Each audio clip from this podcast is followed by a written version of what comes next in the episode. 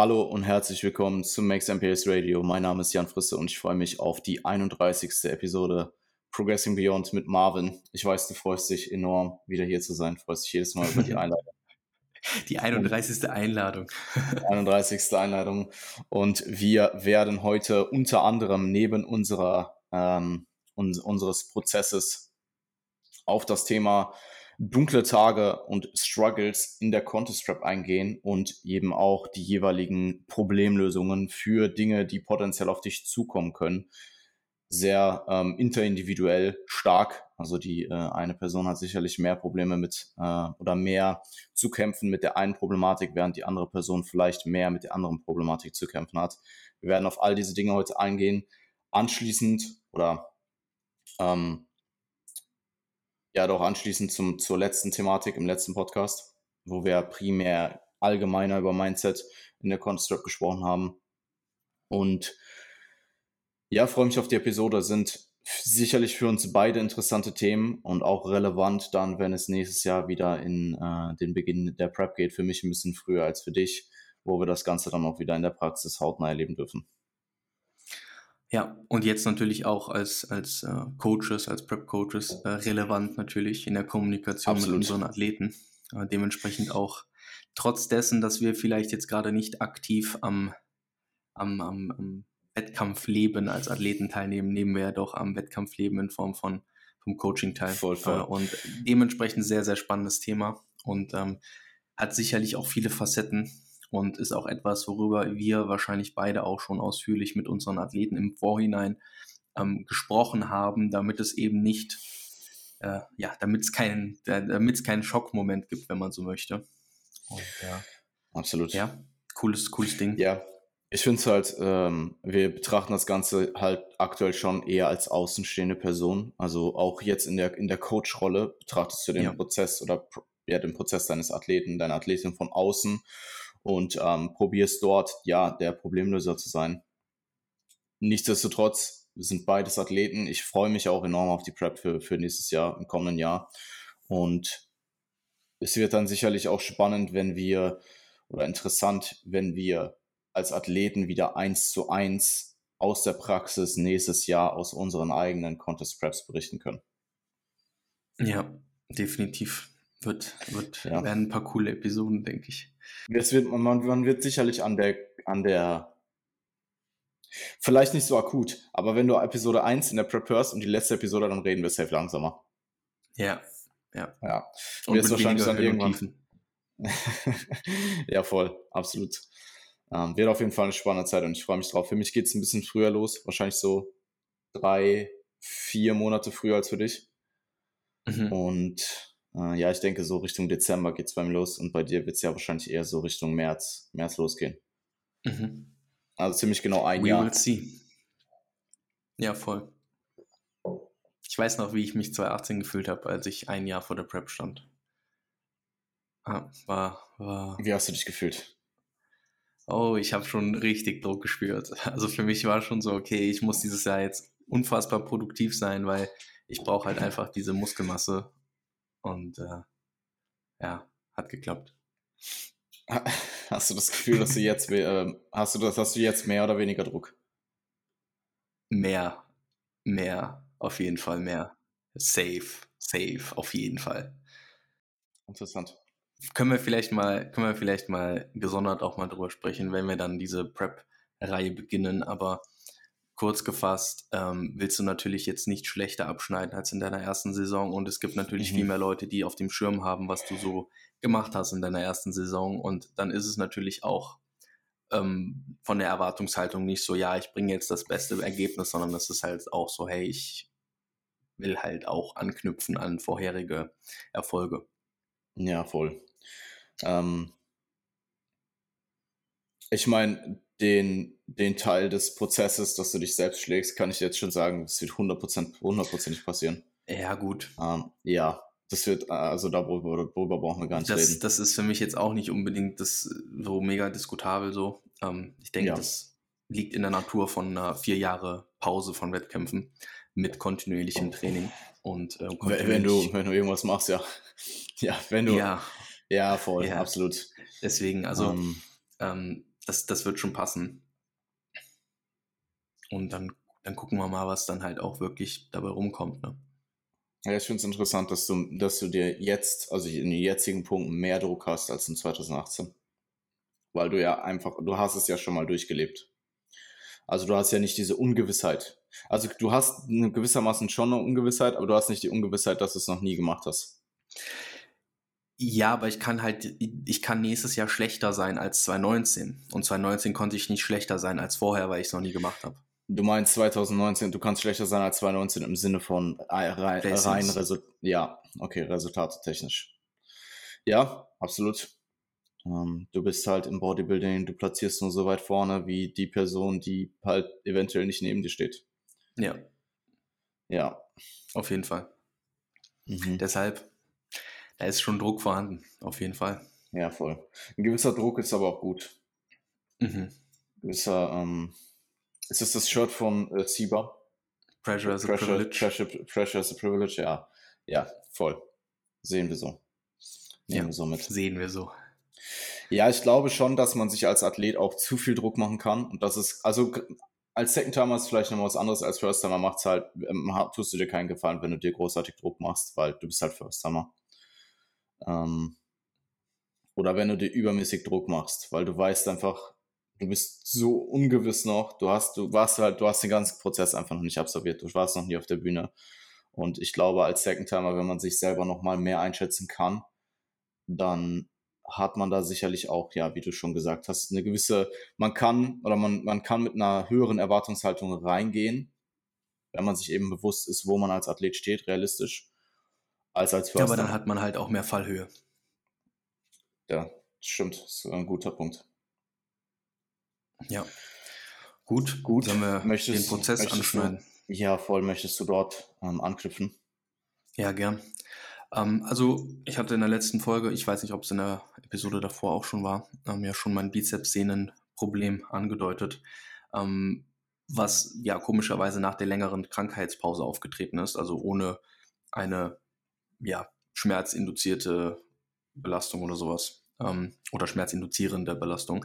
Ähm, nichtsdestotrotz hat sich das jetzt über den Zyklus, ich bin jetzt in meinem letzten Mikrozyklus vom ersten Mesozyklus der äh, nach der Krankheit, hat sich das jetzt soweit gelegt. Ähm, ich habe ja sehr vorsichtig äh, den Einstieg natürlich auch äh, gehandhabt, was Autoregulation angeht. Ähm, bin da entsprechend einfach ja möglichst smart rangegangen und das hat sich jetzt einfach ausgezahlt innerhalb des Zyklus, dass ich das jetzt ähm, ja, in, in, den, in den Griff bekommen hat. Ähm, ich habe immer noch das Gefühl, dass es noch so ein bisschen vorhanden ist, ähm, aber ich merke es nicht akut im Training. Ich kann wieder mein volles Volumen ähm, trainieren. Ich kann wieder ähm, komplett alle relativen Intensitäten nach Vorgabe trainieren und kann allgemein wieder nach Vorgaben arbeiten, was mich natürlich sehr erfreut hinsichtlich dessen, dass wir das eben auch für eine Diät im Vorhinein eliminieren wollen. Also du möchtest natürlich nicht mit akuten Problemen in eine Diät reinstarten, in ein Kaloriendefizit reinstarten, wo halt Regeneration dann auch nochmal nicht, ähm, ja, oder die regenerativen Kapazitäten nicht auf dem All-Time-High sind und du dann halt eben noch mit einer Verletzung rumzu, rumzugeiern hast. Ähm, nichtsdestotrotz freue ich mich auf die Diät. Also äh, zum Zyklus ähm, kann ich eigentlich durchweg sehr ähm, positive Dinge sagen. Es ist gut gelaufen. Ich konnte mich sehr gut hocharbeiten und habe zu alten Leistungen zurückgefunden, habe zum alten Momentum zurückgefunden und ähm, ja, bin sehr zuversichtlich, dass das eine super produktive ähm, Diät auch sein wird.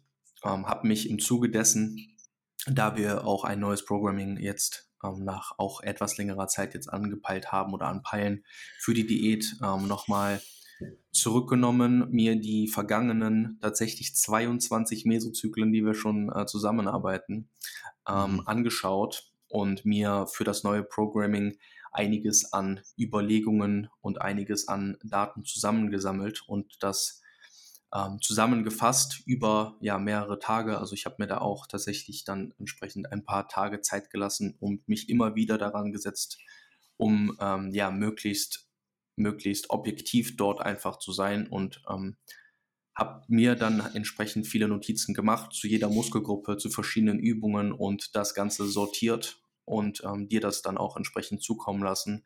Ähm, ja. Du hast ja auch schon gesagt, dass du dich da ähm, ja auch drüber freust, weil es halt einfach ja Online-Coaching in, in, seiner, in seiner reinen Form ist, sage ich mal. Also man sucht sich natürlich die besten Erfahrungen, die man gemeinsam gemacht hat über die gesamte Zusammenarbeit und versucht dann darauf aufbauend immer ein best, ein, ein noch besseres Resultat, ein noch besseres Programming, eine noch bessere Zusammenarbeit zu kreieren. Und ich glaube, das wird uns in diesem Fall, wie es auch in der Vergangenheit war, gelingen und auch diesmal nochmal wirklich sehr gut gelingen. Ähm, mhm. Und mir macht das alles eine große Freude und ich äh, bin hyped aufs Kaloriendefizit, möchte mich mal sehr, sehr gerne wieder unter 90 Kilo sehen. Und ähm, yes.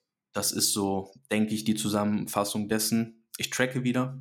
Das ist äh, ähm, natürlich im, im Zuge der kommenden Diät einfach eine Sammlung von Daten, damit wir anhand dessen ein passendes, äh, eine passende Kalorienmenge äh, hinsichtlich des Defizits auswählen können und ich auch einfach wieder in die Gewohnheit des Trackings reinkomme und da keinerlei ja, Störungen, sage ich mal, entstehen. Und ähm, das war es eigentlich soweit. Also Bizepssehne läuft soweit, das Training ist äh, gut, ich bin motiviert, ich habe Bock. Ähm, das Tracking wurde wieder aufgenommen und wir haben ja viel, viel fürs Programming vor. Und ähm, ja, ich habe ich habe, wie gesagt, eine große Freude am Prozess und ähm, so sieht's aus. Sehr nice. Ähm, also du hattest ja berichtet, dass du nach der oder in der Krankheit, dass dort die Trainingsmotivation und generell vielleicht einfach die Lust aufs Training nicht so hoch war. Und es freut mich natürlich jetzt, sowohl hier im Podcast, aber auch natürlich als, ähm, als dein Coach zu hören, dass dort die, das Empfinden zum Prozess definitiv zurückgefunden wurde. Das merkt man auch. Ähm, wie gesagt, ja. diese Programming-Notizen, die du mir gemacht hast, sehr ausführlich, aber auch nicht überanalytisch. Also es gibt, ähm, du musst bei, bei, du musst als Coach halt eben das Feedback, was dein, was ein Klient dir sendet, musst du entrauschen bis zu einem gewissen Punkt. Also es kann, es kann sein, dass der Klient dir super viel Input gibt von Sachen, von denen du aber einfach weißt, dass du sie aktuell nicht ändern solltest. Das ist ja dann auch deine Aufgabe als Coach, ähm, den Input deines Klienten in guten Input, den du wirklich nutzt, um das Programming oder die, den Ernährungsansatz, was auch immer, um das Coaching, den ganzen Coaching-Prozess insgesamt zu verbessern und an potenziellem Input, wo der Klient jetzt vielleicht gerade einfach subjektiv wird oder nicht mehr die Objektivität verliert oder einfach nicht so objektiv sein kann und was wiederum dazu führen würde, dass zum Beispiel ähm, Kontinuität unterbrochen wird. Wenn du jetzt andauernd wenn du einen Klienten hast, der andauernd irgendwas ändern möchte, was dann einfach eins zu eins andauernd so umsetzt, dann fehlt dir einfach die Kontinuität. Und ich meine, du wirst das sicherlich irgendwann mal gemerkt haben. Ich frage grundsätzlich nach jedem Meso immer nach Feedback und Anregungen zum nächsten Zyklus vom Athleten, von der Athletin. Einfach weil ich mir anhören möchte, weil ich Feedback möchte. Und dieses Feedback wird aber dann nochmal bewusst von mir nach ich will nicht sagen gut und schlecht, weil das ist sehr schwarz-weiß, aber in sinnvoll und weniger sinnig unterteilt und dementsprechend dann auch so umgesetzt. Für diesen Moment also, halt auch. Ne? Ja, also absolut. Was vielleicht jetzt also, unsinnig, in so unsinnig in Anführungszeichen ja, ja, voll. In, ja. Es, es werden definitiv auch Sachen notiert, die jetzt vielleicht gerade nicht so viel Sinn machen, aber für die Zukunft trotzdem in, in meinen Notizen stehen, um sie dann vielleicht im, in ein paar Monaten zu berücksichtigen. Absolut. Und das, was du mir hier geschickt hast, war sehr differenziert, sehr objektiv, sehr gegliedert ähm, und absolutes Gold für mich als, als äh, Coach, um es eben im kommenden Programming umzusetzen. Und da merkt man halt auch wieder, was gutes Feedback vom Athleten dann dem Coach auch nochmal geben kann. Weil im Endeffekt basieren unsere Anpassungen ja auf Feedback. Und je besser das Feedback ist, je besser der Input ist, desto besseren Input kann ich auch wiederum geben. Ähm, dementsprechend, ja. ich freue mich auf jeden Fall auf das Programming. Ähm, da ist sehr, sehr viel, also ich habe das gelesen und ich habe halt direkt gemerkt, dass da sehr, sehr viel, ähm, viel Bedacht, ähm, Bedachtheit reingeflossen ist. Sehr viel Bedenken. Ja, ich habe es versucht so zu schreiben, wie ich es mir wünschen würde als Coach. Aha, ja, es ist wirklich gut. Also ich habe ähm, ich habe ich habe es auch tatsächlich schon komplett gelesen, obwohl ich das Programming ähm, ja, obwohl das Programming ja erst in zwei Wochen losgeht, einfach weil es mich interessiert hat. Mhm. Und ähm, sind sehr viele gute Punkte äh, drin und ich weiß halt, dass ich das, dass ich aus diesen Infos mit den, mit den, mit der, mit den Daten, die wir im Vorhinein auch gesammelt haben, ich meine, ich habe ja hier auch alle Mesos im Überblick, dass ich hier auf jeden Fall was sehr, sehr Gutes zusammen ähm, erstellen werde. Ja.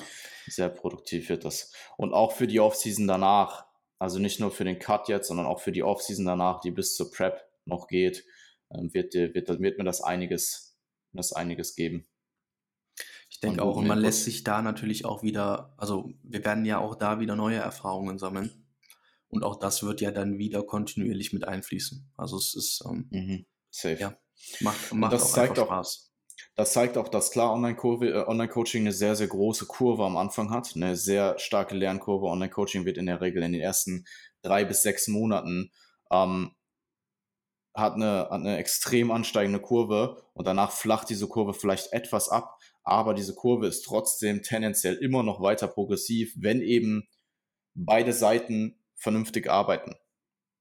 Und ja. ähm, ich, ich denke, dass äh, unsere Zusammenarbeit bis hierhin sehr, sehr produktiv war und ich bin gespannt, was das Ganze jetzt im Cut dann auch rein visuell mit diesem angepeilten mittleren 80er ähm, Gewicht ähm, in der Physik getan hat.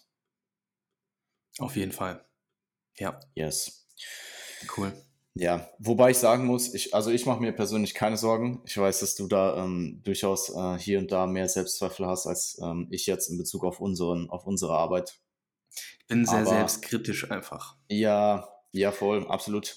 Das ist aber, also es ist gewissermaßen auch normal. Also du besteckst ja auch, ich kann das Ganze halt von außen nochmal objektiver sehen ähm, ich bin obviously sehr investiert hier drin, aber ich verliere halt, ich verliere mich halt nicht in, in ich bin nicht du. So, ich bin halt ja. halt nicht, ich, du, du, du steckst halt in diesem Prozess emotional einfach nochmal mehr drin, weil du die Person bist, um die es letzten Endes geht. Es geht um den Athleten. Ähm, und ich glaube, da verliert man sich eher nochmal, ist eh klar, ähm, in, Emotion, in Emotionen, in Subjektivität als der, die Beratung, die außenstehende Beratung. Also dafür bin ich ja unter anderem auch da. Ja, total. Aber dafür das sind wir ja unter anderem auch da. Genau, genau. Ja, absolut. Ähm, von daher, ich, ich weiß, dass wir jedes Mal nach jedem Cut durchaus mit den Resultaten sehr, dass die Resultate sehr zufriedenstellend waren und wir auch teilweise überrascht wurden. Ähm, von daher bin ich, was diesen Cut angeht, indem wir das erste Mal auch in jedem Fall nochmal ein gut Stück tiefer gehen werden, auch sehr, das ist, es, es wird, es wird, äh, es wird eine gute Sache. Ja, das, das unterschreibe ich so. Das wird eine gute Sache, mhm. dann bin ich sehr gehe konform mit. Ja, weil ich, ich kann mich erinnern, selbst nach dem, selbst nach dem Cut, selbst nach dem Cut nach der Prep, der ja damals so angesetzt wurde, dass wir einfach das, was nach der Prep passiert ist, möglichst schnell wieder korrigieren. Entschärfen, ähm, ja. Entschärfen. Selbst da ist es gut nach vorne gegangen. Und der Cut letzte Mal mit den 94 glatt, glaube ich, war es, war mhm. für 94 Kilo auch schon wieder sehr, sehr vielversprechend. Und ähm, ja, wir gehen halt jetzt nochmal 10 Kilo runter und es sind auch nochmal acht Monate Off-Season eingeflossen. Ist gerade mhm. beim neun sogar. Mhm. So acht, neun Monate. Von daher. Ja, ähm, eher acht, wenn wir die, die Krankheiten so ein bisschen. Ja, acht, neun Monate total und vielleicht acht Monate wirklich produktive Zeit. Und wie wir schon gesagt haben, wir haben ja nicht weniger gearbeitet. Nö. Die Arbeit wird ja tendenziell qualitativ immer noch besser. Ähm, und dass äh, du die Arbeit reinsteckst, brauchen wir definitiv nicht drüber reden. Von daher, we will see, we will see sind zwei Wochen bis zum Cut-Start, April, Mai, Juni, Juli. So Richtung, Richtung Juli rum wird es sehr, sehr interessant. Ja, einfach die klassische Sommerdiät, ne? Juli ist der vierte. Juli ist der vierte Monat. So okay. Ende Juli wird sehr interessant, ja. Ja, gut. Wir halten euch auf dem Laufenden. Ja, äh, ich bin tatsächlich ebenfalls sehr hyped aufs Defizit. Also ich freue mich auf die Diät. Ähm, bin jetzt mittlerweile auch wieder auf die im, im mittleren 80er Bereich, also gehe auf die 85 zu. Und das ist für meine Verhältnisse ja auch schon durchaus recht schwer. Nicht mein Alltime high ist, aber ähm, ich, ich würde es fast sogar sagen, es ist in einem ähnlichen Bereich wie bei dir. Du warst auch schon mal schwerer. Also du hattest auch schon mal die 105. Ich hatte auch schon mal die 90. So, von daher, das, das ist ein ähnlicher Bereich, denke ich. Und ich werde mit Lukas auch kürzer diäten, als wir jetzt diäten. Also mit Lukas wird es wahrscheinlich eher so zwei Monate. Ähm, wir wollen da vor Amerika ähm, aus dem Defizit raus sein damit ich da nicht zu Foodfuchs bin für Sandwich. Alter. nein, nein, ich wollte, äh, er hat tatsächlich gesagt, er will mit mir vor, also das war jetzt komplett losgelöst von irgendwas, was ich mir erzählt habe. Ich habe ihm halt gesagt, ich wäre gerne in Amerika nicht auf Date. Und ähm, er meinte auch dann in Bezug auf Food Focus macht es auch Sinn, wenn wir uns noch äh, etwas Zeit vor Amerika nehmen, dass ich da ähm, eine gewisse Zeit halt äh, wieder mehr mehr Kalorien zu mir führe und dann halt nicht direkt Post-Diet äh, in Amerika ankomme. Auch wenn ich ihm schon gesagt habe, dass ich mir da persönlich halt absolut 0,0 ähm, Gedanken zu mache. Ja. Weil Food Foods für mich in den letzten, eigentlich seit der Prep, nicht mehr relevant war. Ja, das stimmt. Da war er eher ja. auf dem anderen Extrem, wenn man so. Ja, voll. Und ich glaube auch nicht, dass das Ganze jetzt mit einem mittleren 70er-Bereich anders sein wird. Also das war es halt letztes Jahr in der Diät und da war ich ja auch auf 77 oder 76 irgendwie so in dem Dreh, da war es ja auch nicht anders. Da war Essen leichter als auf 90, ganz klar, aber ja, das war es dann halt auch. Ich esse tatsächlich relativ intuitiv, seit ich krank bin. Also das, was du jetzt auch schon seit einer längeren Zeit machst, hat, hat sich bei mir, ähm, also ich habe mit Lukas vereinbart über die Krankheit, über die ähm, Covid-Zeit, dass ich dort intuitiv esse, also dass ich nicht tracke und halt einfach so esse, dass ich mein Gewicht halte. Das hat auch wirklich perfekt funktioniert. Also ich war, glaube ich, auf 100 Gramm genau im gleichen Gewicht.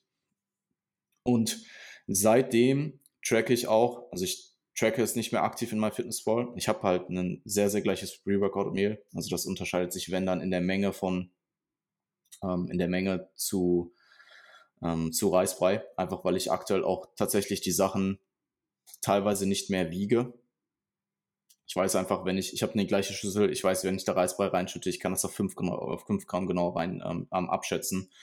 Und ich esse seitdem relativ intuitiv, auch das erste Mal seit, ich, ich weiß gar nicht, ob seit Beginn meiner Trainingskarriere, aber ich glaube tatsächlich schon. Also ich hatte tatsächlich immer eine gewisse, eine gewisse Menge an, an, an, an Trackability mit drin, und es ist, glaube ich, aktuell der erste, die erste Phase, wo ich über mehrere Wochen auch nicht abseits vom Training intuitiv esse und es funktioniert hervorragend. Also ich nehme einfach wirklich original genau diesen knappen Prozent zu im Monat, den ich zunehmen soll. Und ich erfahre da, glaube ich, aktuell so ein bisschen das, was du ähm, in den letzten Monaten schon so praktiziert hast. Ja, man, also man kann das halt auch irgendwann einfach. Wenn du so viele Jahre getrackt hast, wenn du so viele Jahre, ähm, deine Ernährung ändert sich ja nicht komplett. Also du hast ja immer irgendwelche Dinge, die sich wiederholen und immer irgendwelche Mahlzeiten, die du auf regelmäßiger Basis isst und irgendwann weißt du das einfach. Dann ist das wie auswendig gelernt und dann lässt sich das halt auch entsprechend abrufen. Und ich finde es auch super angenehm, ähm, einfach, dass, ja, man, man übt es halt auch einfach dadurch. Ne? Das ist, finde ich, ein sehr langlebiger, langfristiger Ansatz, ähm, sich zu ernähren. Ja, ähm, ich bin mal gespannt. Äh, ich ich ähm, habe das mit Lukas in dem Umfang tatsächlich noch gar nicht angesprochen. Ähm, und das werde ich jetzt im, tatsächlich im heutigen Check-in dann noch anbringen. Ich bin gespannt, was er sagt. Ich glaube, er ist da doch noch ein bisschen strikter, was Tracken angeht. Also grundsätzlich war bei, bei uns immer die Rede, dass ich tracke. Und ähm, auch jetzt unabhängig von der Diät. Ich, ich meine, in der Diät werde ich eh wieder tracken. Das ist bei dir auch nicht anders. Du hast ja auch gesagt, ja auch dass klar. du jetzt zwei Wochen ja, vorher das Tracking wieder aufgenommen hast. Aber ich ähm, kann mir tatsächlich, also gerade wenn es dann auch wirklich auf dem Papier so gut funktioniert und du hast halt wirklich bei mir, ich habe morgens halt ich trinke grundsätzlich alle meine Shakes aktuell mit Milch. Du hast halt wirklich morgens ein Shake, Obst, dann hast du Pre-Workout immer die gleiche Mahlzeit. Also es ist halt immer Reisbrei mit Beeren, ein bisschen dunkle Schokolade, ein bisschen Nüsse ähm, und Whey. Dann habe ich einen Intra-Workout, das sind aktuell aber auch nur Carbs. Post-Workout trinke ich immer wieder einen Shake mit Milch Und abends gibt es dann halt vari variiert ähm, ähm, meistens eine, eine Gemüse, Fleisch, Brötchen Mahlzeit. Ähm, und ab und zu halt mal irgendwas Spezielles, keine Ahnung, mache ich mir ein Pizzablech oder bestelle Essen von außerhalb und es funktioniert hervorragend. Und du hast halt auch alle Rahmenbedingungen abgedeckt. Ich bekomme genug Mikros rein, also ich decke Obst, Gemüse ab. Ähm, Peri-Workout Windows wird perfekt abgedeckt. Und äh, ich komme halt auf meine ähm, Gesamtkalorien in mit einem gewissen, mit einer gewissen Fat Range und auch einer relativ hohen Anzahl an Proteinen. Also bei Lukas, ich bin, seit ich bei Lukas bin, halt auf 230 Gramm Protein und das ist für mein Körpergewicht schon recht viel. Holy shit, Junge. Mhm. 230, Alter. Ich meine, gut, jetzt, ich bin mittlerweile, ich bin mittlerweile 85 Kilo, aber es ist halt immer noch 2,7 mal Körpergewicht. Schon hart gut. Mhm. Ansonsten, ich glaube, Luca, Lukas ist in der Hinsicht eher High Protein biased. Ähm, mhm. Also war von Anfang an recht hoch, ich glaube auf 2,10 oder sowas und wurde dann im Laufe der Zeit auch immer mit einer Kalorienerhöhung auch immer, wurde halt eben auch immer das Protein hochgesetzt. Ja, interessant. Ansonsten sind wir jetzt tatsächlich mit dem Programming, was gestern begonnen hat. Also ich habe äh, fünf Tage deloaded in Form von Rest Days. Die habe ich auch gebraucht. Also ich war wirklich kaputt nach den vier Wochen, obwohl von diesen vier Wochen zwei Intro-Wochen waren. Aber retroperspektiv gesehen sind diese Intro-Wochen natürlich einfach für den, für den Zustand, wie dekonditioniert du eben bist, nach so einer Covid-Erkrankung oder generell nach zwei Wochen Pause, sind diese Intro-Wochen natürlich für den Körper trotzdem stressig und anspruchsvoll. Um, ähm, und es waren eben vier Trainingswochen. Ich habe dann fünf Restdays gemacht, bin gestern wieder eingestiegen und wir sind jetzt tatsächlich von fünf auf vier Tage umgestiegen. Das war ursprünglich später angesetzt. Also ich habe das irgendwann mal angebracht, weil das aktuell auch wieder so, eine, so ein gewisser Trend ist, äh, habe ich das Gefühl. Also viele Leute trainieren vier Tage die Woche. Ich habe das bei Lukas dann mal angebracht, dass ich mir das grundsätzlich irgendwann mal für die Zukunft vorstellen könnte. Er hatte das dann auch notiert, hat das aber jetzt tatsächlich dann schon im Programming umgesetzt. Und ähm, wir machen dadurch primär Kapazitäten frei, um mehr zu arbeiten, äh, produktiver zu sein, weil in diesen fünf Tagen, du musst bedenken, das Programming bei Lukas, wie es dann bei mir in der Praxis ausgesehen hat, war wirklich fünf Tage die Woche Training und die Einheiten waren in der Regel immer drei Stunden und halt auch sehr, sehr destruktiv. Also ich war mhm. meistens an den Restdays übertrieben kaputt. Gerade an dem ersten Restday. Can relate. Ja, absolut. Also ich meine, es ist eh bis zu einem gewissen Maß normal, aber die Session-Struktur war ja so aufgestellt, dass ich Push trainiert habe, Lower und dann Delts und Pull. Und die Low, ich war nach der Low-Einheit halt, wie du dich nach Lower nun mal fühlst, wie du dich nach Lower äh, 3 Sätze Hex Widowmaker, schnell Leg Press, so Geschichten halt fühlst gehe ich halt am nächsten Tag in diese Delts Pull Einheit und das tendenziell wahrscheinlich von der Dauer mit die längste Einheit und hat auch wieder einen axial belastenden Lift drin. Und ich war nach diesen zwei Einheiten so im Eimer ähm, und Freitag ist halt auch mit einer meiner arbeitsreichsten Tage, ähm, dass ich halt da einfach angemerkt habe, hey, ähm, wir müssen das nochmal überdenken, weil die Breast Days sind so angesetzt, dass die an meinen beiden arbeitsreichsten Tagen sind. Ich bin aber an diesen Tagen einfach maximal im Arsch. Und mhm. Das ähm, umgehen wir jetzt eben gewissermaßen mit vier Tagen. Ähm, insgesamt Gesamtvolumen ein bisschen komprimiert. Qualität wird maximal hochgehalten. Also Sessions an sich aktuell sind auch sehr, sehr gut. Ähm, ich komme gut voran. Ich bin im Gym sehr fokussiert. Sessions sehen nichtsdestotrotz sehr, sehr heftig aus. Also ich habe äh, die Push-Full-Body-Einheit, äh, da habe ich rein auf dem Papier extrem Respekt vor. Weil vorher sah die eben so aus, dass ich Leg Extensions und Adduktoren hatte am Ende von einer Push-Einheit. Und jetzt ist es halt mhm. eine Push-Einheit und eine Lower Quad-Einheit. Also ich habe an dem Tag ganz normal Presses, dann habe ich Hack Squat, Leg Press und Leg Extensions. Wow. Ja, bin gespannt Cheers. auf diese Einheit. ja. Dafür aber am nächsten Tag in der Pull-Full-Body-Einheit nicht mehr den Trapper SLDL drin. Der ist jetzt in der äh, Dells, Dells, und, Dells Pull, Full Body und Armeinheit. Ähm, deswegen, das entkräftet halt die Pull Full Body Einheit ein bisschen, die dann am darauf folgenden Tag ist. Aber es ist dennoch, also die vier Tage an sich, es ist halt einfach nur ein Trainingstag weniger die Woche. Die Einheiten an sich sind dennoch sehr, sehr heftig. Auch wenn der Gesamt, der Gesamtumfang vom Training innerhalb der Woche ein bisschen äh, runtergegangen ist. Mhm. Also kurz abschließend noch, Split wurde umgestellt von Push, Lower, Delts Pull, Rest, Push Full Body, Pull Full Body, Rest auf Push und Arme, Rest, ähm, Delts und Arme und Pull Full Body, Rest, Push Full Body, Pull Full Body, Rest. Kommt das hin? Ich denke schon. Ja, ja, voll. Drei Rest Days, vier Trainingstage. Mhm. Genau. Um, ähm, und ich bin gespannt, wie sich das so relativiert. Ich habe Ewigkeiten nicht mehr vier Tage die Woche trainiert. Also ich glaube seit 2013 nicht mehr. Ich kann mhm. mich nicht dran erinnern. Also ich habe irgendwann mal 2013 kurz einen Vierer-Split gefahren, so ganz am Anfang halt, wo man halt einfach nicht wusste, was man macht, habe ich so einen vier, klassischen Vierer-Split gefahren. Aber das war es dann auch. Also ich kann mich nicht erinnern, dass ich danach nochmal viermal die Woche trainiert habe. Crazy. Mhm. Machen wir dann auch, ne? Können wir darüber reden. Auf keinen Fall. Ich dachte, du sagst jetzt so, auf keinen Fall. Nee. Ja, wir können darüber reden, heißt ja nicht, dass wir es dann umsetzen. Na, ich glaube, ich glaube eh, äh, ja, nee, habe ich auch, also muss ich jetzt auch nicht unbedingt haben. Ja, passt. Cool. Gibt es noch was von deiner Seite? Gut, von meiner Seite aus ähm, soweit alles abgehakt. Lass uns mit dem heutigen Thema anfangen. Sehr gerne. Ähm, du hast es schon eingeleitet, ne? Mhm. Ja, ähm, soll ich einfach mal reinstarten? Gerne.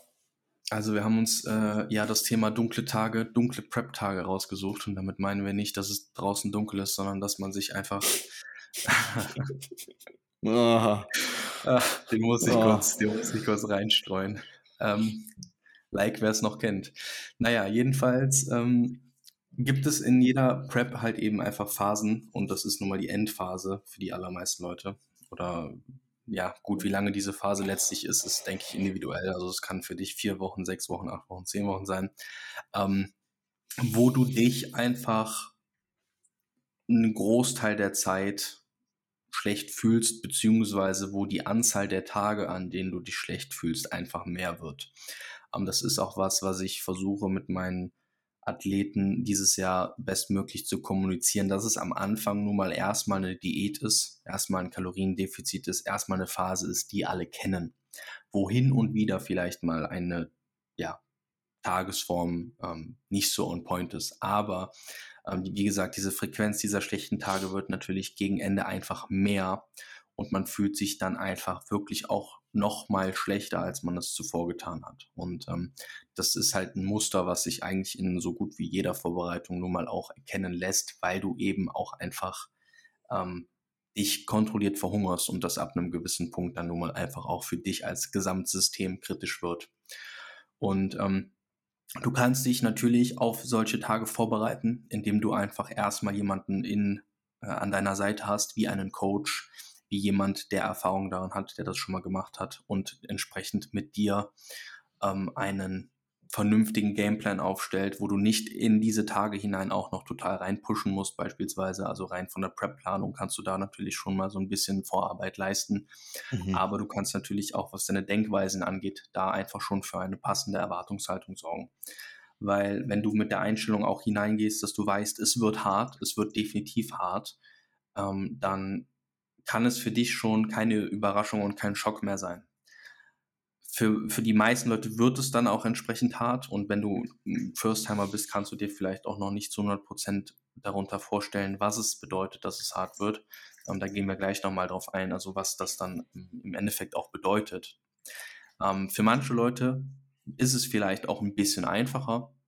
Davon würde ich aber einfach nicht ausgehen. Also ich würde lieber positiv überrascht werden, als äh, negativ überrascht, negativ schockiert werden, äh, dass oh. es halt einfach härter ist, als man sich vorstellt und dementsprechend von Anfang an mit den richtigen Denkweisen, von Anfang an mit der richtigen Erwartungshaltung und mit den richtigen Leuten an der Seite ähm, an diese Thematik ranzugehen, an diesen Prozess ranzugehen, ähm, halte ich für das Fundament einer erfolgreichen Vorbereitung.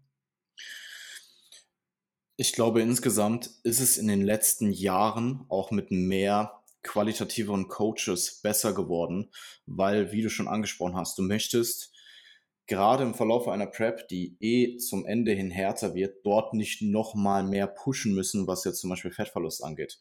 Und ich glaube, dass immer mehr ähm, Athleten, aber eben vor allem auch Coaches, die dann eben diese Athleten Coaches, äh, die dann eben diese Athleten coachen, sich bewusst sind, wie extreme Zeiträume benötigt werden, wie große Zeiträume benötigt werden für einen gewissen, ein gewisses Maß an Körpergewichtsverlust, an Fettverlust, um jemanden wirklich auf den heutigen Standard an Conditioning zu bringen.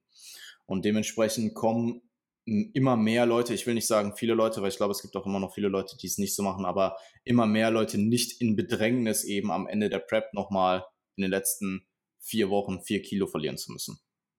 Ja. Das macht es natürlich insgesamt rein von der Prep-Struktur und der, so wie eben die, die menschliche Physiologie funktioniert in, in diesem Kontext, macht es das Ganze einfacher, quote unquote. Das heißt aber nicht, dass eben all diese Dinge, die wir jetzt gleich besprechen werden, auf dich nicht potenziell zukommen.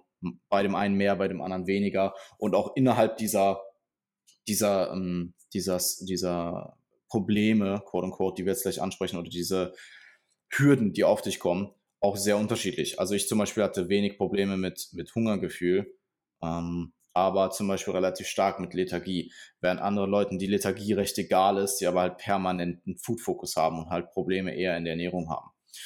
Ähm, mhm. was wichtig ist zu verstehen, gerade am Anfang, gerade in dem ersten Hälfte, in der ersten Hälfte, wenn nicht sogar den ersten zwei Dritteln, mach es nicht härter als es ist, weil es wird eh hart am Ende. Und nur weil du jetzt vielleicht einen, äh, einen Coach hast, der oder gerade weil du einen Coach hast, der das Ganze für dich optimal plant, der dich mit einer guten Ausgangslage, der mit, der mit einer guten Ausgangslage in deine Prep startet, mit genug Zeit auf, auf eurer Seite, dann ist es relativ normal, dass du es einfach haben wirst und das ist definitiv etwas, was du zelebrieren solltest und es nicht unnötig härter machen solltest, gerade, wie gesagt, in diesen ersten zwei Dritteln.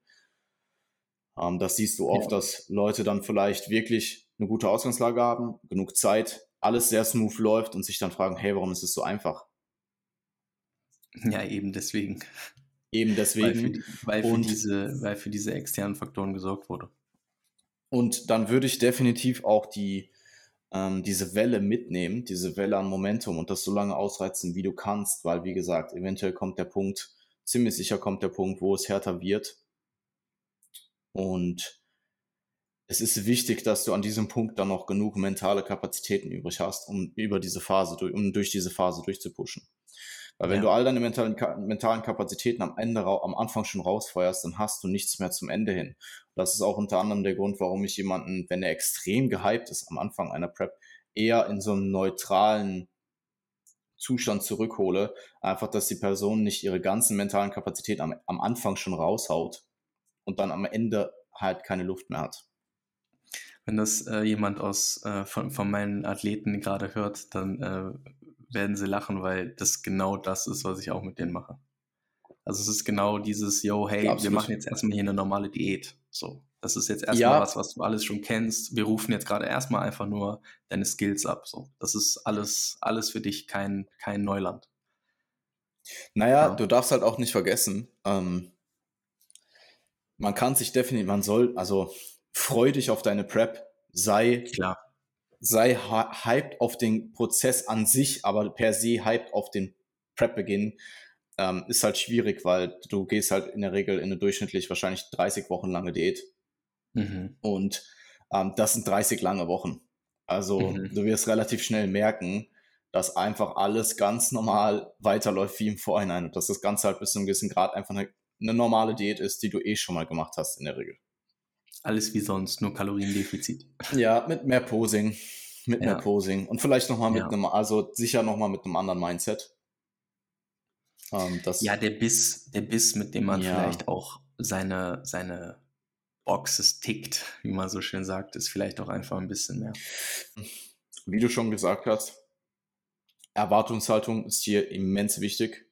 Ähm, sich im Vorhinein klar zu werden, was passieren kann und dann, wie du schon gesagt hast, im besten Fall positiv überrascht zu werden und im, äh, im normalen Fall vermutlich dann einfach darauf eingestellt zu sein und das Ganze bestmöglich handeln zu können. Es ist aber sicherlich gerade zum Ende auch in der Regel immer positiv oder vorteilhaft, wenn du eine Person in deiner Ecke hast.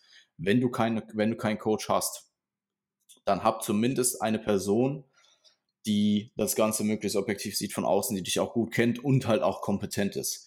Also es bringt nichts, wenn du, keine Ahnung, deinen besten Freund äh, am Start hast, der dir immer nur gut zuredet. ja, ich wollte erst deine, deine, Mutter sagen, aber das ist halt so. Ich, ich wollte ein realistischeres Szenario nehmen als deine Mutter. Ja. ja, okay. Weil deine Mutter wird halt, also deine Mutter wird halt ziemlich sicher, wenn du so deine Mutter wird halt, wenn du so ein leicht, wenn du so ein solides Sixpack hast, wird die dir sagen, ja, Mann, du bist Wettkampf-ready. Und wenn du wirklich Wettkampf-ready ja, wird, wird deine... ja, Mann. Stabile Sommerform, mein Sohn. Also meine Mom war schockiert, als ich ihr meinen gestreiften Trizeps ja, gezeigt habe. Das wollte ich halt eh gerade sagen. Wenn du halt wirklich in Wettkampf-Shape bist, dann wird deine Mutter halt wahrscheinlich kreischend aus dem Raum rennen. Die hat sich einfach so Sorgen gemacht. Meine ja. Mama war richtig besorgt. Ja, ah, meine Mama war auch besorgt. Meine Mama war auch besorgt, weil halt einfach so, du warst halt so, das war einfach so eine konstante Lethargie vorhanden. Ja. Und ja. Also, im besten Fall hast du nicht deine, deine Mutter in deiner Ecke, sondern eine Person mit ausreichend Kompetenz und ähm, Objektivität, die dich im besten Fall halt auch gewissermaßen zu einem gewissen Punkt gut kennt. Ja. Ähm, ansonsten würde ich vorschlagen, wenn du nicht äh, noch was dazu äh, hinzufügen möchtest, dass wir wirklich jetzt einfach Punkt für Punkt die Dinge durchgehen, die auf eine Person zukommen können. Ja, voll. Also ich denke, die Grundlagen dazu sind klar. Ähm, wir können uns ja jetzt nochmal, oder wir suchen uns jetzt einfach nochmal so die Sachen raus, die vielleicht am häufigsten zu beobachten sind, mhm. ähm, die für die meisten relevant sein werden und wo die meisten halt eben auch ähm, ja, Probleme in Anführungszeichen bei haben werden oder was halt einfach relevant in dieser Phase sein wird. Ja. Ähm, ich ich würde einfach mal reinstarten und ähm, jetzt mal so grundlegend vom Energielevel sprechen. Weil ne, mhm. Energielevel, Lethargie, das geht vielleicht so etwas Hand in Hand. Ähm, es ist ja grundsätzlich so, bitte? Sollen wir vielleicht das Ganze äh, unterteilen in Training, Ernährung und so Lebensstil? Ja. Ähm, ja. Ich würde vielleicht wirklich mit Training anfangen, weil das relativ einfach abzuhandeln ist. Und dann vielleicht mit ja. Lebensstil und dann mit Ernährung weitermachen. Sonst haben wir alles ein bisschen in durcheinander. In Ordnung. Ja, gut. Wobei Energielevel, gut, Energielevel und Performance geht natürlich auch irgendwo Hand in Hand. Ja. Sicherlich, also das greift ja eh alles ineinander, ne? Das ist ja, ja eh was natürlich. Um, um, umfassendes. Ähm, mhm. Das wird auch allen klar sein, aber wir können es trotzdem wieder Übersicht halber so einteilen. Das ist äh, natürlich kein Problem. Yes, dann würde ich ähm, vorschlagen, starte mit Performance rein.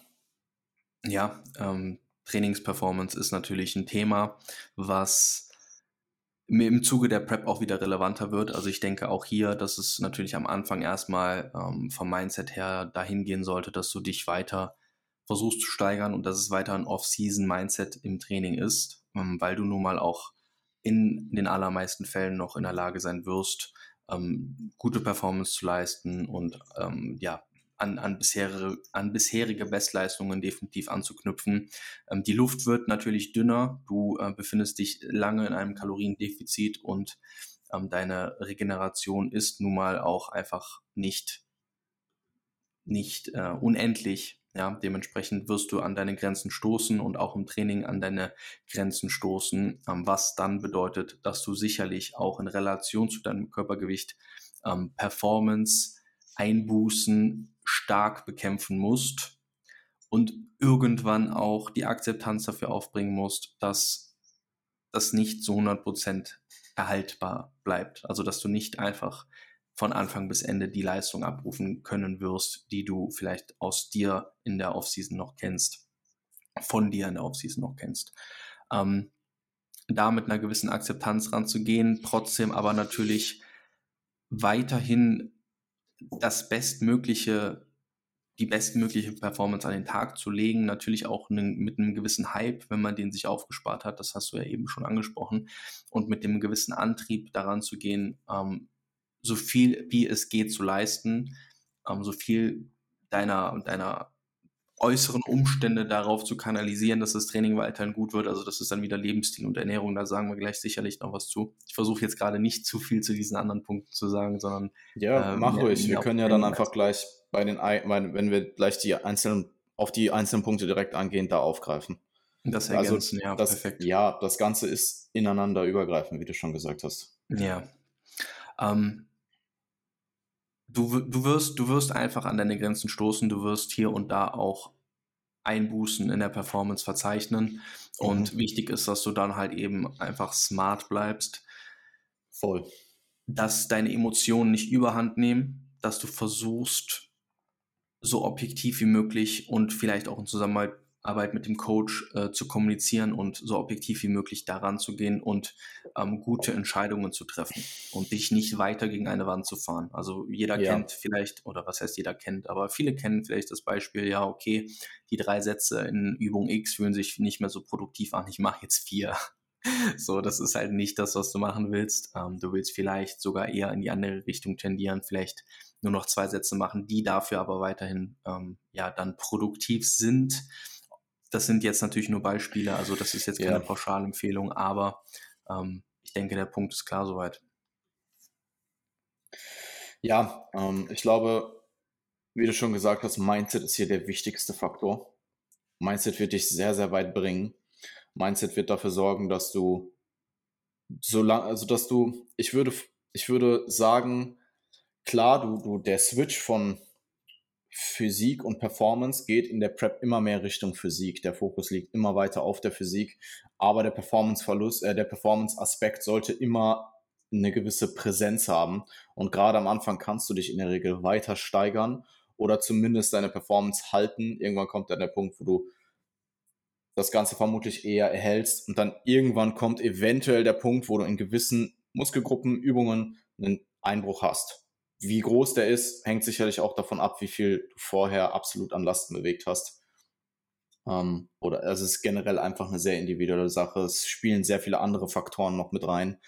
Ja. Ähm, aber, aber, für die meisten kann man, denke ich, schon sagen, dass ein Performanceverlust stattfinden wird. Ja, zumindest in gewissen Muskelgruppen. Also ich, ich kann zum Beispiel, meine eigene Erfahrung war damals, dass ich wirklich meine Leistung in, ähm, in, in Zugübungen teilweise sogar noch steigern konnte. Ähm, mhm. Lower war oh, wahrscheinlich am Ende plus minus plus minus null, vielleicht da in der einen Übung ein bisschen eingebrochen, in der anderen Übung ein bisschen steigern können und Push ist ja äh, ein gutes Stück eingebrochen. Und das ist auch die Norm. Also so pauschal kann man, denke ich, sagen, dass Druckübungen im Oberkörper am meisten leiden, in den meisten Fällen. Und das ist dann auch eine Sache, da musst du dann auch eine gewisse Akzeptanz bringen. Also ärgere dich jetzt nicht übermäßig, wenn du hier und da mal wieder eine Rap im Bankdrücken verlierst, weil das ist nun mal bis zu einem gewissen Punkt normal. Klar, wenn die Leistung jetzt Woche für Woche immer weiter einbricht, dann solltest du irgendwie intervenieren, dann läuft vermutlich irgendwas nicht richtig. Aber in einem normalen Setting kannst du sehr lange noch weiter progressiv trainieren, wenn auch nicht mehr in der gleichen progressiven Rate wie in der Offseason. Zumindest wenn man jetzt mal von den initialen Wochen ähm, absieht, weil oft ist es auch so, dass Athleten berichten, dass sie am Anfang der Diät teilweise sogar pro, ähm, ähm, produktiver noch trainieren. Ja. Einfach weil die insgesamte Fitness sich verbessert, man sich ähm, wie, weniger lethargisch fühlt, man diesen Off-Season-Trott nicht mehr hat oder der sich halt verbessert. Ähm, aber hier ist es halt auch wichtig zu wissen, dass wenn dann dieser Performance-Verlust stattfindet, dass man das Ganze akzeptiert, dass man schaut, dass seine Technik, Akkuratesse gleich bleiben und du jetzt nicht nur einfach deine Performance hältst, weil deine Technik schlechter wird oder dein Tempo sich äh, verändert und dann eben, wenn nötig, Anpassungen, jetzt wie du schon gesagt hast, in Form von Volumen oder unter anderem in Form von Volumen vorzunehmen, anstatt ganz stumpf ähm, das weiterzufahren, was man vorher gemacht hat, weil ich gehe in der Regel vom Volumen her immer sehr, sehr ähnlich rein in die Prep wie vorher in der Offseason. Mhm. Um, ähm, und je nachdem, wie viel Puffer du vorher hattest, kann es dann durchaus sein, dass du irgendwann reduzieren musst oder zumindest den Shift von gewissen Übungen auf andere Übungen hast. Also, dass ja. du jetzt vielleicht, wenn du, sagen wir mal, mit drei Sätzen Kniebeuge reingegangen bist, dass du vielleicht am Ende nur noch zwei Sätze machst, aber dafür einen Satz Beinpresse mehr. Oder gar kein, oder am Schluss gar keine Kniebeuge mehr machst und das halt mit, naja, mit einem Hack Squat ersetzt. Mhm. Jetzt nur als pauschales Beispiel. Mhm. Ähm, was ich hier noch hinzufügen kann, und da kommt, das geht dann sicherlich auch übergreifend in das Thema Lethargie und Energielevel über, ist, dass ähm, bei mir tatsächlich dann auch die Trainingsmotivation am Ende relativ gering war. Also einfach die, das Excitement zu trainieren und jetzt zu wissen, dass man gleich lower trainiert. Und das ist halt, das ist halt, also, ich weiß gar nicht, wie ich es am besten beschreibe jetzt so. Ich, in, ja, der Prep hätte ich in der Prep hätte ich sie perfekt beschreiben können. In der Prep hätte ich dir original perfekt erzählen können, was ich hier gerade durchmache. So von außen stehen finde ich es aber jetzt gerade sehr schwierig, das in Worte zu fassen. Um, ähm, was ist eine Lower-Einheit für dich gewesen am Ende der Prep? Äh, das war äh, also fast schon, fast schon sowas wie Angstzustände. Mhm. Also Angstzustände klingt hart, aber es. Ja, also ich bin ich morgens glaub, aufgewacht und ich wusste, dass das erste, was mir in den Kopf gekommen ist, so heute Lower. Alter, und, und wenn ich so die Lower Session, wenn ich die Lower Session gemacht habe, dann war ich schon so, fuck, Alter, ich muss es in drei Tagen schon wieder machen. Ja. Ja, ich, ich hatte es schon auch relativ stark. Ich weiß nicht, ähm, ob ich es so stark hatte wie du, aber ich habe teilweise, ich war nach wie Lower, du schon gesagt ich hast. Ich war nach Lower, zwei Tage am Arsch. Und hatte ja. dann wieder Lower. Ja. Also das, ich hatte also, jeden zweiten Tag eine Lower Session, Alter. Ich habe Lower, ich habe Lower Sessions runtergezählt. ich habe Lower ja, Sessions, ich habe hab, gesagt, okay, ich habe noch zwölf Lower Sessions. Ja, safe. Ja, elf, also um es zusammenzufassen, um es zusammenzufassen, es war sehr, ähm, sehr invasiv, sehr destruktive Lower Sessions. Und dann steigt in der Hinsicht gerade auf solche Einheiten dann, äh, sinkt dann gerade in Hinsicht auf solche Einheiten auch die Trainingsmotivation. Was mir enorm geholfen hat, und was auch wirklich durchweg immer die, immer die Feststellung war, war der größte, die größte Hürde eigentlich war, ich meine, ich habe es immer eins zu eins durchgezogen, es wurde auch nie in irgendeiner Weise irgendwas geschoben, es war immer eh, es wurde eh erledigt. Das war zum einen das, was ich wusste, egal was in der Prep anstand, es wurde einfach erledigt und es gab gar keinen, es gab gar keinen, ich habe gar keinen Gedanken verschwendet, es nicht zu tun. Ja, welche Option gibt es denn gab? Es, es ja, es, gibt, es gab keine anderen. Ja, es gab keine anderen Optionen. Und was mir enorm geholfen hat und was ich immer wieder gemerkt habe in der Prep, gerade am Ende bei diesen langen Upper-Einheiten, vor allem bei den Lower-Einheiten, war, du musst einfach nur ins Gym kommen und warm werden. Und sobald du in der Einheit drin bist, sobald du deine Musik drauf hast, dann bist du eh in deinem Tunnel und dann absolvierst du die Arbeit und danach bist du natürlich Fakt, aber gleichzeitig bist du auch irgendwo zufrieden und froh, dass du es erledigt hast. Ja. Und ich kann mich erinnern, und ich, ich glaube, das liegt einfach daran, dass, das ist damals meine Theorie gewesen, dass es, es war für mich, der, der allgemeine Zustand war halt schlechter. Und in diesen sympathikus-dominanten Fight-of-Flight-Trainingsmodus zu kommen, das hat bei mir so einen Unterschied gemacht, was das Wohlbefinden anging. Und das kam durch die Warm-ups. Also ich hatte immer das Gefühl, so der vorletzte und vorvorletzte Warm-up war immer noch extrem schwer. Der letzte ging dann so halbwegs. Der hat sich natürlich auch schwer angefühlt, aber sobald du dann so in den ersten Arbeitssitzen drin warst, warst du so voll in diesem Trainingstunnel-Modus. Deine Fight-of-Flight-Response ist halt vollkommen reingekickt und der Körper war in diesem Stress, Stresszustand, Kampfzustand, quote unquote. Ja. Und dann hast du deine Einheit halt einfach erledigt. Und diesen, was mir geholfen hat, war mir immer bewusst zu sein, dass dieser Zustand kommt, sobald ich anfange zu trainieren. Egal wie du dich vorher mit, fühlst.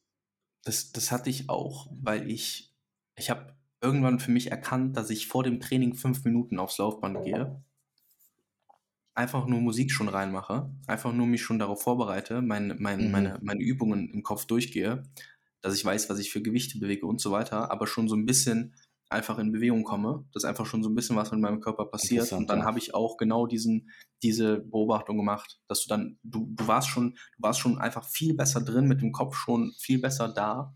Und sobald du dann halt angefangen hast, ins Warm-up reinzugehen, hat sich das dann irgendwann so ein bisschen verflüchtigt und du hast dann halt einfach alles erledigt, was zu erledigen galt. Und dann bist mhm. du nach mhm. Hause gefahren und sobald das nachgelassen hat, warst du dann halt tot. Aber es war halt einfach bis Unnormal. dahin. Also bis dahin ging es dann. Mhm. Ja, voll. Ich ähm, kann mich auch erinnern, also es war halt alles auch tagsüber darauf abgerichtet, wirklich diesen parasympathikus-dominanten Zustand so lang wie möglich über den Tag zu erhalten und wirklich nur fürs Training in diesen in diese Fight-or-Flight-Response zu kommen. Und dadurch bist du natürlich dann über den Alltag nochmal lethargischer. Wenn du jetzt die ganze Zeit dich schon, wenn du jetzt die ganze Zeit schon über den Tag hinweg irgendwelche Motivationsvideos guckst und dir Koffein und Mass reinhaust, klar bist du dann vielleicht nicht so lethargisch in deinem Alltag oder vor dem Training, aber es bringt dann halt wieder andere Nachteile, vor allem chronische Nachteile mit sich. Und mhm. ich kann mich erinnern, ich habe wirklich nach dem Training, ich glaube, ich habe im Fitix noch mein Ashwagandha genommen und ich war wirklich an dem Punkt, wo ich aus dem Fitix rausgelaufen bin und diesen, gleich, diesen kleinen Berg zu meiner, zu meiner damaligen Wohnung runtergelaufen bin, war ich schon wieder von diesem Trainingszustand weg. Also ich habe es wirklich innerhalb geschafft, von vom Ende der Einheit bis in die Umkleide, meine Sachen packen, rauslaufen, schon wieder komplett in diesen, ähm, in diesen relaxten, quote-unquote, Zustand zu kommen. Und ich kann mich erinnern, ich habe wirklich dann teilweise, weil ich so weil mich diese Einheiten so mitgenommen haben. Ich bin wirklich einfach nur, ich war immer so na, spät nachmittags fertig. Ich bin wirklich spät nachmittags, ich bin ohne Musik einfach durch dieses kurze Waldstück gelaufen und habe quasi meditiert während des Laufens, einfach nur um mhm. wieder in diesen Ruhezustand zurückzukommen. Und ah, das war, das war so heftig. Das waren so heftige Zeiten, Mann. Wenn ich jetzt ja, darüber rede, dann das, das, das, das, das äh, ich hab schon Bock ja, drauf, Mann. Voll, voll. Also ich denke, wir könnten allein über diese Trainingserfahrungen, also äh, allein diese, dieser Part Training und Dark Days, ich glaube, da könnte man eine komplette Episode mitmachen, so. Mhm. Ähm, wir haben jetzt 20 Minuten drüber geredet, super. Wir haben jetzt, ja, ja, voll. Ja. Ähm, ist aber auch, also man hat viele Erfahrungen gemacht, man hat auch viele Schlüsselsituationen, wo sich halt dann auch Dinge für, für, für die Praxis dann so offenbart haben, die man dann übernommen hat irgendwie abgespeichert oder so. Ähm, mhm. Die harten Momente hat man irgendwie auch so, man, man, man erinnert sich. Ähm, vielleicht, vielleicht springen wir, oder wolltest du noch was zum Training sagen?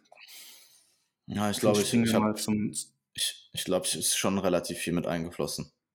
Ich, ich glaube, Energielevel, Performance sind so die zwei Themen, die da auch sehr, sehr stark ineinander greifen und mhm. äh, teilen dann den restlichen Lifestyle, die restlichen Lifestyle-Variablen und auch den, die, die, das, die, die Variablen in Bezug auf Ernährung beim nächsten Mal ab. Klingt gut, ja. Muss halt schauen, dass wir jetzt Ernährung nicht zu dolle ins Energielevel-Thema mit reinbauen, weil das natürlich mhm. auch wieder, ähm, ja, also habe ich ja eh schon gesagt, es spielt alles irgendwo mit rein, aber man kann halt zu jedem Punkt natürlich nochmal was Vereinzeltes sagen. Und zum Thema Energielevel, ähm, ist es natürlich grundsätzlich erstmal so, ähm, dass du auch hier, ähm, wie auch schon im Training, mit einer gewissen Akzeptanz ähm, schon mal sehr viel machst. Also einfach, ähm, einfach zu wissen, dass das passiert und das zu akzeptieren, dass das passiert, ist erstmal eine Grundvoraussetzung und dann eben auch, was die allgemeine Sichtweise auf die Vorbereitung angeht, sich darüber im Klaren zu sein, dass das erstmal auch was ist, was du dir ausgesucht hast. Weil ähm, wenn man, wenn man, wenn man sich darüber im Klaren ist, dass man das selbst entschieden hat, dass es einem so geht und man dafür auch eben dafür sozusagen dann eigenverantwortlich ist oder die Verantwortung trägt. Und du sagst immer so, äh, so, so, so schön, es ist ein Privileg, dass man das machen kann, dass wir in der, in der Lage sind, dass wir in, in einer Gesellschaft leben, wo man das Privileg hat, so eine Wettkampfvorbereitung durchziehen zu können, dann relativiert das ein bisschen diese ganze Energielosigkeit und es relativiert ein bisschen die Lethargie, beziehungsweise man kann dadurch wieder den Fokus gewinnen und erkennen, wofür man das macht. Und dann hat man natürlich die Möglichkeit, das Ganze in einen Rahmen zu bringen und in eine Gewohnheit oder in Gewohnheiten äh, einzubauen, die es einem möglichst in Anführungszeichen einfach machen. Also ähm, wenn du einen Alltag hast, den du abarbeiten kannst, ohne großartig darüber nachzudenken, wenn du Verpflichtungen hast, wenn du beschäftigt bist, dann sind das alles Dinge, die du als Anker über den Tag hinweg nutzen kannst, um die Tage zu gewinnen, um die Tage zu bestehen. Wenn du das nicht tust, wenn du das nicht hast, wenn du in den Tag hineinlebst, wenn du nicht beschäftigt bist, wenn du mit dir selbst allein bist, wenn du dir zu viele Gedanken machst über diese ganzen Faktoren, dann wirst du dir dadurch ein Loch buddeln, wo es einfach schwerer wird, wo es einfach diese Akzeptanz, wo diese Akzeptanz schwerer zu erreichen wird. Das heißt, ähm, wenn du die Gewohnheiten schaffst, wenn du beschäftigt bist, wenn du Akzeptanz aufbringen kannst und dir über diese Eigenverantwortung im Klaren bist, dann ist das auch was, was du dadurch da ein bisschen sogar genießen kannst. Also du kannst dann diese, diese, diese Energielosigkeit, diese Lethargie, auch wieder dieses Hungergefühl, da kommen wir dann vielleicht in der nächsten Episode etwas mehr drauf, ähm, als einen produktiven Part deiner Vorbereitung, als einen produktiven Part des Prozesses zu akzeptieren, der dich an dein Ziel der Bestform bringt und leitet. Und wenn du das schaffst, und das ist nicht immer gut möglich, aber wenn du das im Großteil der Zeit schaffst, ähm, diese, diese Sichtweise aufrecht zu erhalten, möglichst wenig emotional, dann hast du es einfach her. Nicht einfach, aber einfach her. Mhm. ich glaube, hier ist auch eine ganz simple, praktische Lösung, einfach wirklich beschäftigt zu sein, beschäftigt zu bleiben ja. und anzufangen. Auch hier, also ähm, am Ende der Prep, wenn Energielevel wirklich, oder in der Regel am Ende der Prep, wenn Energielevel wirklich am tiefsten sind und du am lethargischsten bist, dann ist wirklich irgendwo alles eine Aufgabe. Also selbst Treppen hochlaufen ist halt in dem Moment eine, eine Sache, die wirklich eine Aufgabe ist. Und Füße waschen beim Duschen. ja, also für mich war für mich war Training, also das ganze Trainingsritual war alleine schon diesen Berg hochzulaufen vorm Gym war schon eine Aufgabe. So, ähm, Berg runterlaufen war, war angenehmer. Ähm, und generell, ich wusste halt immer, die erste Mahlzeit nach dem Training gibt mir halt wieder Energie. Von daher muss ich es bis dahin schaffen und jetzt in diesem Zustand ausharren und meine Arbeiten so produktiv wie möglich zu erledigen. Ähm, und wie du schon gesagt hast, also nach dem Gym. Es war alles, es war so durchgetaktet alles bei mir. Es war wirklich, also von wo ich nach dem Training meine Tasche hinstelle, zu duschen gehen, zu, äh, also es war unfassbar durchgetaktet. Ähm, ich habe zum Beispiel auch immer exakt einen Song geduscht. Ich habe einen Song, also ich hatte eine gewisse Zeit, die ich geduscht habe. Ich war so effizient. Ich habe wirklich also ich dusche auch so nicht besonders lange, aber da habe ich wirklich so kurz geduscht wie nur irgendwie möglich. Ähm, und das hat mir halt extrem geholfen. Deswegen hatte ich wahrscheinlich vielleicht auch ähm, einfach verhältnismäßig für einen First-Timer nicht so viele Probleme mit all diesen Dingen. Aber busy bleiben und vor allem auch diese Sachen einfach anzufangen, ist enorm wichtig. Und was, Praktik äh, was in der Praxis auch essentiell ist, gerade in diesem Zustand, ist, dass du vorher in der Prep, aber auch schon vor der Prep, aber vor allem auch innerhalb der Prep deine Routinen so gefestigt hast, dass die halt unantastbar sind. Also für mich war es absolut keine Frage, ob ich am Ende des Tages, egal wie kaputt ich war, noch meine Küche aufräume und die einmal, einmal putze. Einfach damit da so eine konstante, äh, damit da so eine konstante ähm, ähm, ja, einfach damit deine Küche nicht drauf geht. Aber einfach, da, dass da so eine gewisse Konstanz da war und ich das nicht verloren habe. Ähm, und das hat mir dann auch extrem geholfen, meine ganzen alltäglichen Sachen, jetzt abgesehen von Coaching, ähm, noch vernünftig zu handeln. Weil wenn du deine, ich sag mal so, generell so dieser ganze Haushaltskram ist grundsätzlich jetzt nicht eine Sache, die ich besonders gern mache mache ich halt, weil es Gewohnheit ist und weil ich halt sonst, ja, was ist halt problematisch, wenn du es nicht machst. Aber wenn du diese Gewohnheit nicht hast und dann dieser Prep-Zustand irgendwann kommt, dann, also dann, du kriegst dich ja niemals aufgerafft, dann deine Küche zu putzen oder so. Ja. Ähm, oder Wäsche zu waschen. Also, mhm. und das siehst du auch sehr oft. Ich habe das, ich weiß gerade gar nicht mehr, wer das gesagt hat. Ich glaube, das war Alberto Nunez damals. Dass er immer wieder bei Klienten sieht, wie der Hintergrund in den Progress-Fotos immer unaufgeräumter wird.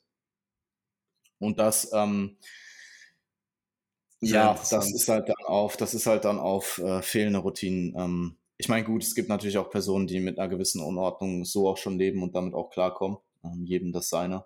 Ähm, das kommt sicherlich mit einigen Problemen daher, aber darüber wollen wir jetzt nicht sprechen. Set um, your house in perfect order before you criticize the world. Ja, ich habe vorhin noch den Pulli getragen. um, Jedenfalls, hier ist es wirklich essentiell, dass diese Gewohnheiten gefestigt sind. Und ich sag mal so, du machst die Prep ja für die Erfahrung. Und der Grind und die, die Härte der Prep sind nun mal auch ein großer Teil der Erfahrung. Und wenn ja. dann dieser Grind-Zustand da ist, wie, wie du vorhin schon gesagt hast, ist halt ein Privileg, dass du das überhaupt machen darfst, dass du in, in der Lage bist, das zu machen, dann genieß es auch einfach. Egal wie, Embrace it. Egal wie, wie, wie ähm, seltsam das jetzt klingen mag, aber das ist nun mal eine riesen Erfahrungs, ein riesen Erfahrungswert, den du mitnehmen kannst. Und zumindest ähm, zumindest einen gewissen zeitlichen Übertrag hatte das für mich auch definitiv. Ich weiß nicht, ob dieser zeitliche Übertrag für immer da ist oder ob ich dann einfach regelmäßiger preppen muss. Aber wenn du Dinge erledigt hast, wenn du deinen Haushalt zum Beispiel, ich nehme als Haushalt als Beispiel, weil am Ende der Prep ist wirklich alles eine Aufgabe. Treppen hochlaufen ist eine Aufgabe, dich bücken, um deinen Schuh zuzubinden, ist eine Aufgabe, deine Küche zu putzen ist eine Aufgabe. Ähm, und wenn du das alles in diesem Zustand gemacht hast, dann ist so nach der Prep halt relativ gesehen alles eigentlich easy, weil du hast halt wieder Energie. Verhältnismäßig einfacher. Und das hat für mhm. mich auch einen definitiv einen Übertrag in das äh, in die Zeit nach der Prep gehabt. Ich weiß nicht nur nicht, ob dieser Übertrag nicht irgendwann abnimmt, weil die Prep einfach so lang her ist. Das ist jetzt so das, was ich bei mir erfahre. Ähm, und ich kann mir auch gut vorstellen, dass das irgendwie, dass das halt eine Rolle ja, spielt, weil so. wenn, wenn das jetzt ja. theoretisch deine erste und letzte Prep gewesen wäre, dann hast du ja irgendwann die Prep an sich an Erfahrung einfach, einfach durch den zeitlichen Aspekt nicht vergessen, aber es gerät ja immer mehr in Vergessenheit. Einfach, ja, es ist einfach nicht mehr länger akut. her. Ja, ja.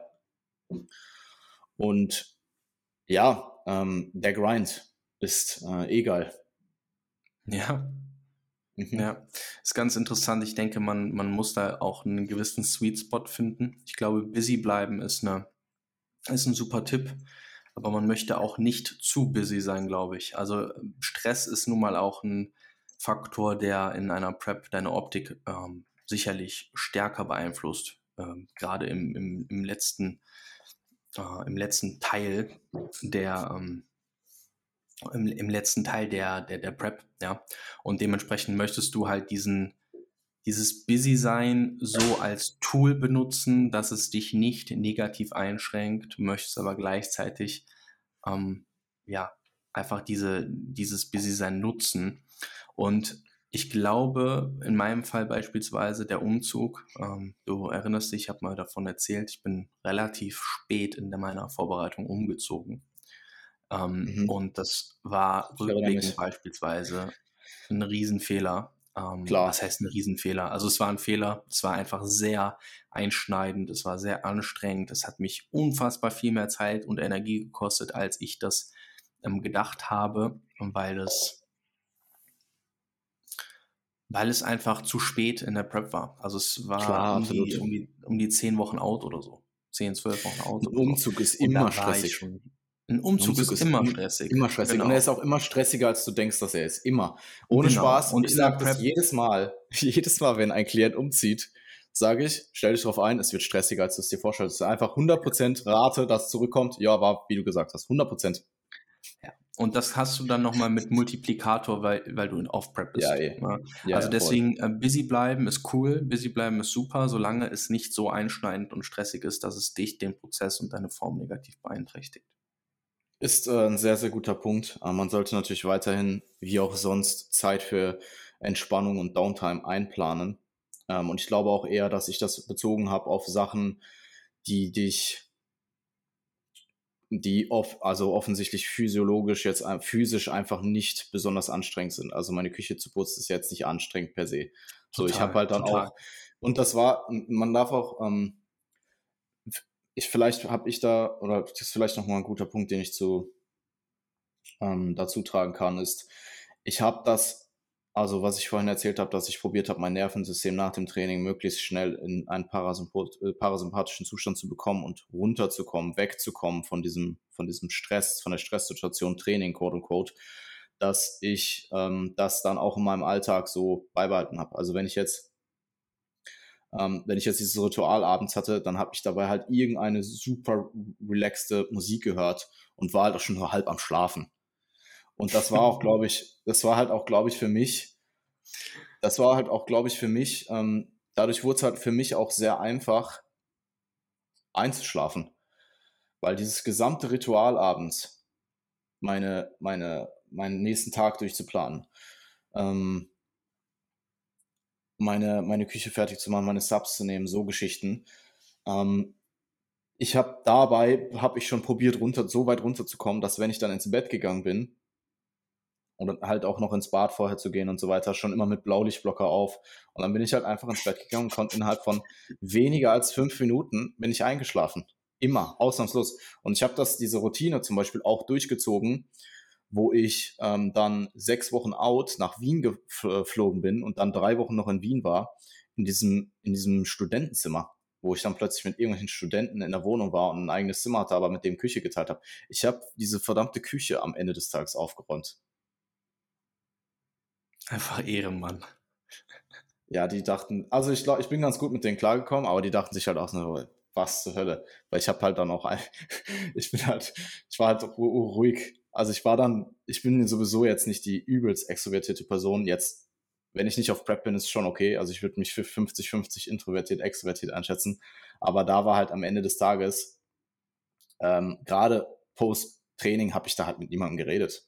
Ja. Also da habe ich vielleicht kurz eine, da habe ich vielleicht kurz eine An, da habe ich vielleicht kurz Antworten gegeben, wenn irgendwas gesagt wurde oder wenn ich halt aktiv angesprochen wurde. Aber da habe ich, da habe ich dann auch abgewimmelt, so, weil ich wusste ja, halt, ja, ich, kann, ich kann gar nicht. Natürlich. So, ich Alter, lass ich mich jetzt bitte einfach mal. Es gab, es gab Tage, es gab Tage, da bin ich da Post, Post-Training hingegangen und du weißt, wie du dich danach gefühlt hast. Du warst halt in yeah. so einem, gerade wenn du noch nicht gegessen hattest. Yeah. Und äh, die waren da mit, keine Ahnung, drei Freunden und das, das war eine Mini-Küche. Da waren dann fünf Personen in dieser Küche und ich musste da jetzt reingehen und kochen. Das sind alles fremde Personen.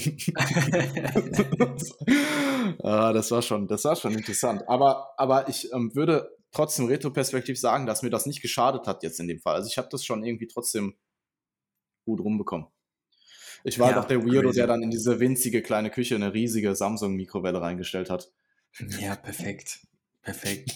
ja, also verrückt. Ich, äh, ich, bei mir genauso. Also nach dem Training äh, nicht, nicht wirklich zu gebrauchen gewesen. Ich habe ja damals dann auch Vollzeit im Studio gearbeitet und wenn man dann so eine Lower Session hinter sich hatte, und äh, um 16 Uhr Schichtbeginn war. Also man hat dann halt eben vorher mittags trainiert, musste bis 23 Uhr arbeiten, 16 Uhr war Schichtbeginn und ich hatte zwei Termine, ähm, wo ich mich dann wirklich extremst zusammenreißen musste, ähm, weil ja Lethargie und Energielevel wirklich so low waren äh, und ich noch eine komplette Anamnese mit den Kunden machen musste, eine komplette Planerstellung, eine Einweisung in die Geräte, also teilweise die Geräte dann nochmal auch ausführen musste, äh, vorzeigen musste ähm, korrigieren und so weiter. Also es war natürlich eine körperlich nochmal aktive, ein aktiver äh, Part nochmal des Tages und mhm. dann die Schlussroutine des Studios, also dann halt äh, die, die, die Routinearbeiten dann am Ende des Tages zu erledigen, dann äh, alles zuzumachen, abzuschließen und so weiter und so fort. Also das war extrem, ja. Ähm, deswegen, ich kann da auf jeden Fall relaten. Und ähm, an, an dem Punkt ist vielleicht wichtig zu anzumerken, dass wir das gar, wir beschweren uns gar nicht. Also Nein. das war ja alles, das war ja alles aktiv Dinge, für die wir uns entschieden haben, die wir auch gerne machen grundsätzlich. Ähm, wir beschreiben halt einfach nur, wie wir uns gefühlt haben per se, gar nicht, um das jetzt irgendwie relativ, äh, zu relativieren oder das mit anderen Dingen gleichzustellen. Es gibt sicherlich Sachen, die sind härter als eine Contest Rap. Aber eine Contest Rap ja. ist schon rough. Ähm, Contest Prep ist für jemanden in der westlichen Welt schon auf jeden ja, Fall. In der, ja, ja, voll, voll, voll, voll, absolut.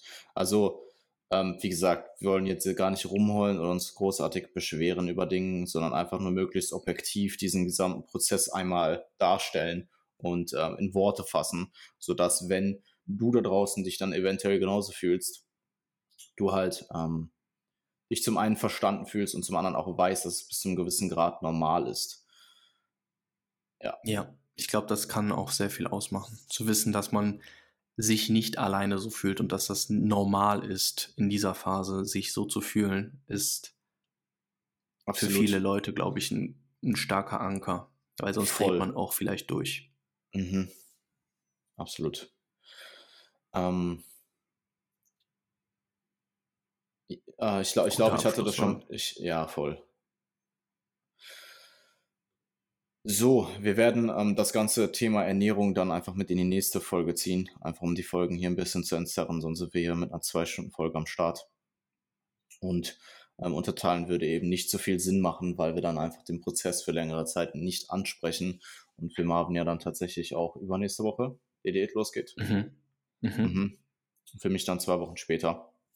Von daher cutten wir es jetzt hier. Wir werden in der nächsten Folge dann soweit die gesamte Thematik Ernährung und äh, Problemlösung dort in der Prep angehen und sicherlich dann auch nochmal auf solche Sachen wie Social Events, fehlende Objektivität, also einfach das, äh, das äh, quote-unquote irre werden in der Prep durchsprechen ähm, und eben weiter auf Problemlösungen eingehen. Ja. Ansonsten hat es mich gefreut, war gut. Wir hören ja, uns übernächste ähm, Woche wieder. Ich habe auch von der letzten Episode tatsächlich hier und da Feedback bekommen, weil wir ja beim mhm. letzten Mal auch gefragt haben. Ähm, hat mich auf jeden Fall gefreut, dass sich die eine oder andere Person da bei mir gemeldet hat. Persönlich auch nochmal ein bisschen was dazu gesagt hat und man sich darüber nochmal unterhalten konnte. Also ähm, ihr seid natürlich immer absolut eingeladen dazu, ähm, wenn es irgendwelche Punkte gibt, die vielleicht nochmal ähm, von eurer Seite aus irgendwie besprochen werden könnten oder so ähm, oder wo ihr einfach nochmal ein bisschen Rückmeldung zu geben wollt, das dann jederzeit gerne auch, ähm, ich denke, da spreche ich für dich natürlich auch mit, bei uns zu tun. Ähm, da freuen wir uns auf Interaktion und ähm, sind da auf jeden Fall auch offen. Absolut. Gut, wir hören uns und danke yes. euch fürs Zuhören. Bis dann.